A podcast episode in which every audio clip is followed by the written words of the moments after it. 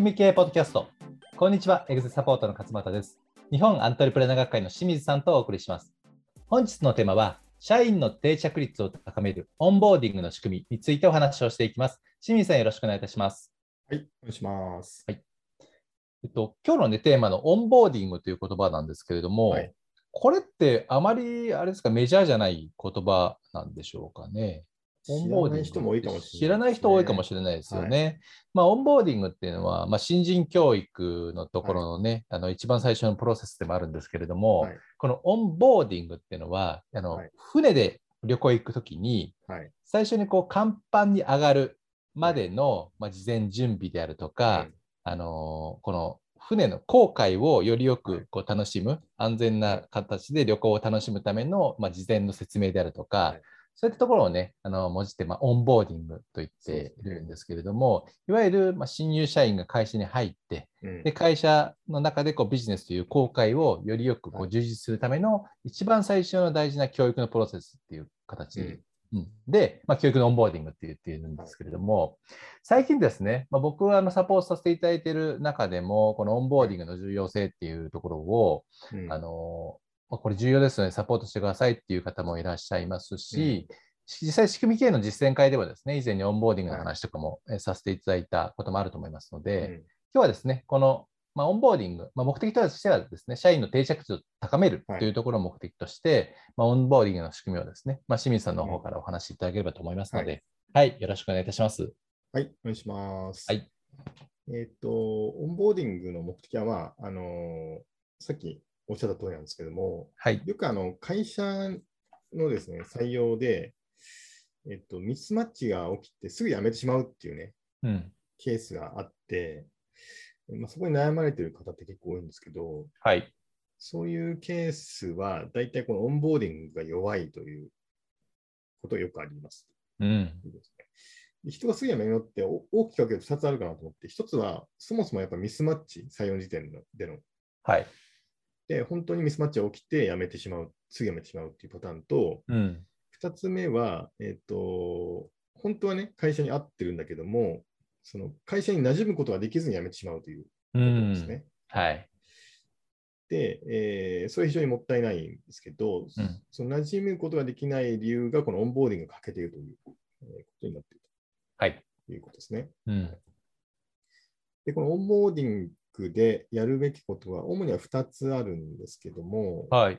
1つ目は、その仕事の環境を整えてあげるということでうん、まあ、これは本当に基本的なところで、例えば、えーまあ、昔だったらメールアドレスだけね、渡して、えーパソコン渡してあげればもう仕事できるみたいな感じなんですけど、最近は、まあ、例えば社内でいろんなツール使ってる場合には、それのアカウントだったりとか、はい。共有フォルダのね、使い方とか、まあ、そういう基本的な仕事の環境をあの教えてあげるうん。というのが一つあります。はいまあ、この辺は皆さんね、どこの会社でもやってるので、そうですね。はい。またはその漏れがないようにちゃんと仕組み作りをして、えー忙しい時に新人が入ってきてもちゃんとチェックリストとか作って、それはがしっかりできるようにするっていうのが一つ、えーうんあると思います。で、もう一個はですね、やっぱり組織に馴染むというところがあ非常に大切になってきますと。まあ、通常抜けてますよね。そこはやんないところですよね。ほぼやってないですうね。ん。大体皆さんね、初日、入社してきて初日に、その午後からオリエンテーションとかやって、はい。まあ、翌日からすぐその先輩についてなんか仕事やるやらせるみたいな。急に OJT みたいな。はい。うん。すぐ終わるということですね。はい。でそれだとね、ちょっと不十分なんですよね。うん。で、まあちょっとね、例えばの話で言いますと、私があの新卒で入った会社のマイクロソフトっていう会社があるんですけど、はい。そこはね、あのちゃんとそれを理解してて、うん。えーマイクロソフトっていう会社に馴染ませることをね、結構やるんですよ。で何があるかというと、新入社員で入ってきてですね、まあ、しばらく経つとね、本社に出張があるんですよ。ー。はい。ちょっとどんくらい期間だったか忘れましたけど、1週間とか2週間ぐらいあって、うん。でそこで本社で何をやるかというとですね、その経営陣トップのはい。お話をね、徹底的に聞かされるんですすよ。ごいですね。はい。でもちろんその、い1対1じゃないですよ。他にもそのいろんな世界中から。はい。まあ、もちろんもちろん。で、そういう人たちと交流するっても一つの目的なんですけど、で、経営陣から叩き込まれるんですけど、何を叩き込まれるかというとですね、はい。要するに IT 業界っていっぱいありますよね。IBM とか、はい。あの他にもね。うんで、そういうところと何が違うのかっていうのを叩き込まれるうちの会社は。おお、そうなんですね。マイクロソフトイズムというか。そう。ああともう一個、MS らしいのが、うん。今のうちの会社の敵は、こいつらだっつってね、まあ当時は IBM とか Linux とか敵だったんで、はいはい。こいつらをやっつけるんだみたいなことを 徹底的に立て込まれるんですよ。ああ、すごいですね。はい、それでマイクロソフトの社員の一員だということを認識させられるというなるほどなんですよね。あ例えばこういうのが、うんあります。うん。あといつもあの例としてご紹介しているのが、ザッポスっていうね、えーはいその通販会社ありますけども、うん、ここのオンボーディングも非常に有名で、そう新入社員、ですね。はい、新入社員の人は4週間のトレーニングを受けさせられるということですけど、で何をやるかというと、えーまあ、文化のトレーニングですね。えーはい。ザポスという会社はどういう文化で動いているかっていうのを、まあ、いろんな社員からお聞かされるんですね。うん。あともう一個が、コールセンターの仕事をね、必ず全員が体験するというのがあります。うん。どの部署で配属されても、コールセンターでお客様からの電話を取るっていうのを、絶対どの人もやるんですよね。まあ、いわゆる心臓部がそこだっていうことですかね。そうですね。うんはい、かなりの幹部クラスで採用されても、まず現場の仕事で、えーコールセンターの電話を取るっていうのをやるんですね。なるほど。はいで、これを体験することで、うちの会社はお客様を一番大切にしてるんだっていうの価値観ですよね。うん。これを理解するという、もう徹底的にやると。はい、徹底的にやるうん。ということですね。あとね、えーとちょっと IT 業界の例がついちゃうんですけども、まあ、例で言うと、ツイッターっていうのはね、えーとはいその組織に慣れさせるための仕組みがあるんですけど、うんそれは75ステップあると。75。はい、すごいですね。らそのステップを経ないと自分のデスクに座れないという。素晴らあるらしい。しいですね。うん。まあ、例えばね、初日は社長と朝食会があって、社内ツアーがあるとかですね。うん。えーあと、毎月、その新入社員用のハッピーアワーがあるらしくて、うそれ。で上級の役員と交流ができるとかね。まあ、そういうああ、なるほどね。まあ、採用する役職とか役割によって、まあ、違うでしょうけど、基本的にもう同じものっていうのはおそらくあって、はいはいそれをもう必ず通った上で、次はいのこの役職ごとのオンボーディングっていう形になるわけですよ。そうですね。うん。で、今言ったようなそのオンボーディング、会社の組織に慣れさせるっていうのは、あの社会化って言われてるんですね。社会ってあの、ああ、はい社。会の社会ですね。うん。で、化っていうのはその化けるの方の。化ける方ですね。は。はいい。で、これ何かというと、その社会での新に新規参入者うん。が、その社会の文化とか価値、規範を身につけるっていう、うんうん。まあ、それがここの組織になじませるってことなんですけど、うんこれをやるのがオンボーディングという。まあ、どこまで徹底してやるかっていうところのレベルの差はありますよね。はい。通常なんかね、あのビジョンとかコアバリューとか、はいまあ、それこそ、まあ、有名なところでクレクレードとか、はい。そういうものもこう一通り読んで学んで、はいじゃあ理解できたよねっていうレベルでやるのか、はい。もう具体的に徹底的にこうすり込む、ね週間もかけてやるのかっていうところ、そうですね。うんその違いありますよね。はい。である程度この辺はね、理解してる、社長はと理解してるんですよ、この辺の大事さっていうのを。ただ、その仕組み化されてないので、うん。あの暇な時に入ってきた新人にはそういうことやるんだけど、はい。忙しい時に入ってきた人にやらなくなってくるんですよ、だんだん。なるほど、なるほど。そうすると、その人が後からね、あのいろいろ価値観の違いで問題を起こしたりとか、辞めてしまったりするっていうのがね、本当よくあるので、はい。これ仕組みにして確実にステップを踏ませるっていうのが大切かなうんと。いうことですね。そうですね。はい。はい。まあ、じゃあ具体的に何をやるかっていうのは、その会社それぞれ、えーあの決めないといけないんですけども、はい。大きく分けると、えーと、仕事に関することと組織に関する情報っていうのをまあ共有していくというところが、えー大切ですねと。はい。いうことですね。えー例えば、えっ、と、その会社はね、さっきおっしゃったように、会社のビジョンであるとか、戦略であるとか、まあ、その中における自分自身の役割、まあ、これは組織図だったりとか、あと、うちでいう職務契約書みたいなもの、はい。これをきちんと理解させると。うん。ですね。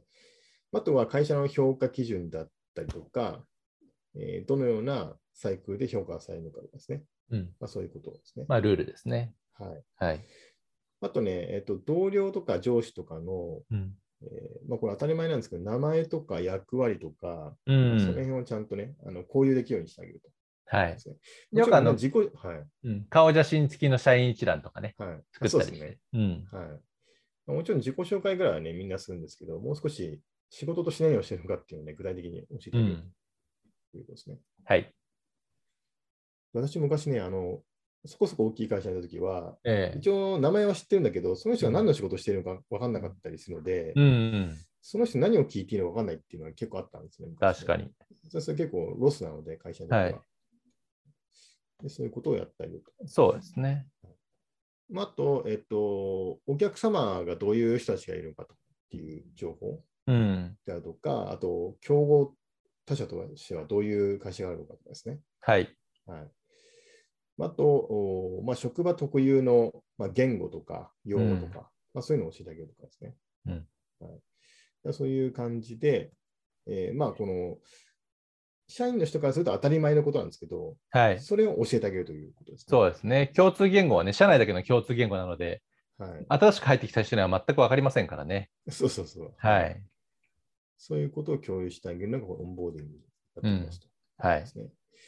で、まあ、あの大切な考え方としては、うんえっと、まあ、これ仕組み的な考えで言うと、新入社員の人たちが会社に入ってきて、活躍できるかどうかっていうのを本人次第にさせてはいけないといううん。ことなんですよね。はいまあ、。もちろんね、その人の資質とか才能とかもちろんあるんですけど、それはね、もちろんありますよね。はい、うんた。だそれを言い訳にしてね、その、セーターの何も会社としては改善されないので、うん。その人が活躍できる環境を会社として整えてあげるというのをね、はいえーぜひ自分たちの課題としてやっていただくと、えーいいのかなと思うね。そうですね。優秀な人であっても、活躍できる場を整えてないと、活躍できない可能性が大いにありますからね。そうですね。はいまあ、そういう人ほど、ちょっと外に出てしまうっていう可能性もありますので。そうですね。うんはい、そういう視点で、この採用直後のね、はい一番大事になりますので、うんその仕組み作りをしていただければと。なるほど、なるほど。オンボーディングってね、通常ね、一番最初、清水さんおっしゃったように、はいまあ、なんかオリエンテーションして、半日とか、はい、で、まあ、ちょっと、あの仕事のこと学んで、はい。で、すぐ OJT だと、現地はでい。先輩教育しろよっていうはい。形だと思う。まあ、そういうのが多いと思うんですけど、はい。今おっしゃったようなオンボーディングってすごいいっぱいやることがあるので、はい。結構期間としては長いってことですよね。そうですね、3ヶ月ぐらいのスパンで考えた方がいいのかなっていうのがありますよね。結構長いですよね。はい。うん。でオリエンテーションっていうのは会社に、職場に入るためのオリエンテーションじゃなくて、このはい。オンボーディングの、に入るためのオリエンテーションと思っていただければいいかな。なるほど、なるほど。はい。はい、きなり始まるんだいきなり職場ではなく。はい。はいうんただ、その3ヶ月間取ったとしても、はい。別に仕事をやる、やらないでオンボーディングだけやってるっていうわけではなあ、くそうですね。はい。徐々にこう仕事をやりながらっていうところで。オンボーディングをしていくってことですよね。はい。中小企業の場合には、そのザポスみたいな4週間も束縛できないんで、トレーニングがはい。はい。まあ、即戦力をね、もとあの中東社員の場合はね、はい。あの即戦力としてね、求めてますからね。はい。そうですね。うん。なので、本当にあの一人ね、そのメンター役をつけてあげるだけでもだいぶ変わったりするので、そうまあ、そういうところから始めてもいいかなと思いますね。うん、そうですね。まあ、オンボーディングもね、あの実際そのオンボーディングの体制であるとか、まあ、どういうステップでやる必要があるのかであるとか、ポイントとかもね、すごいたくさん、まあ、多岐にわたってありますし、まあ、会社ごとはね、そこら辺は変わってくると思いますので、はい。ねまあ、オンボーディング、ちょっとあの実際の教育としてやっていきたいなっていう思ってる方は、ぜひですね、あのご相談いただければと思いますし、はい。でまあ、我々仕組み経営は常に一貫性が大事だっていうことをお伝えしてるんですけれども、あのじゃあオンボーディングだけやりましょうっていうと、やはり部分最適になって。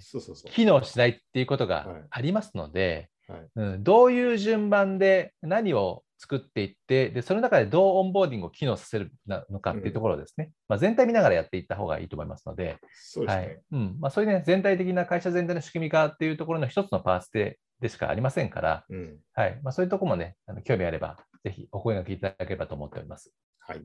はい。えそれでは、仕組み系ポッドキャスト、社員の定着率を高めるオンボーディングの仕組みをお送りしました。また来週お会いしましょう。ありがとうございました。ありがとうございました。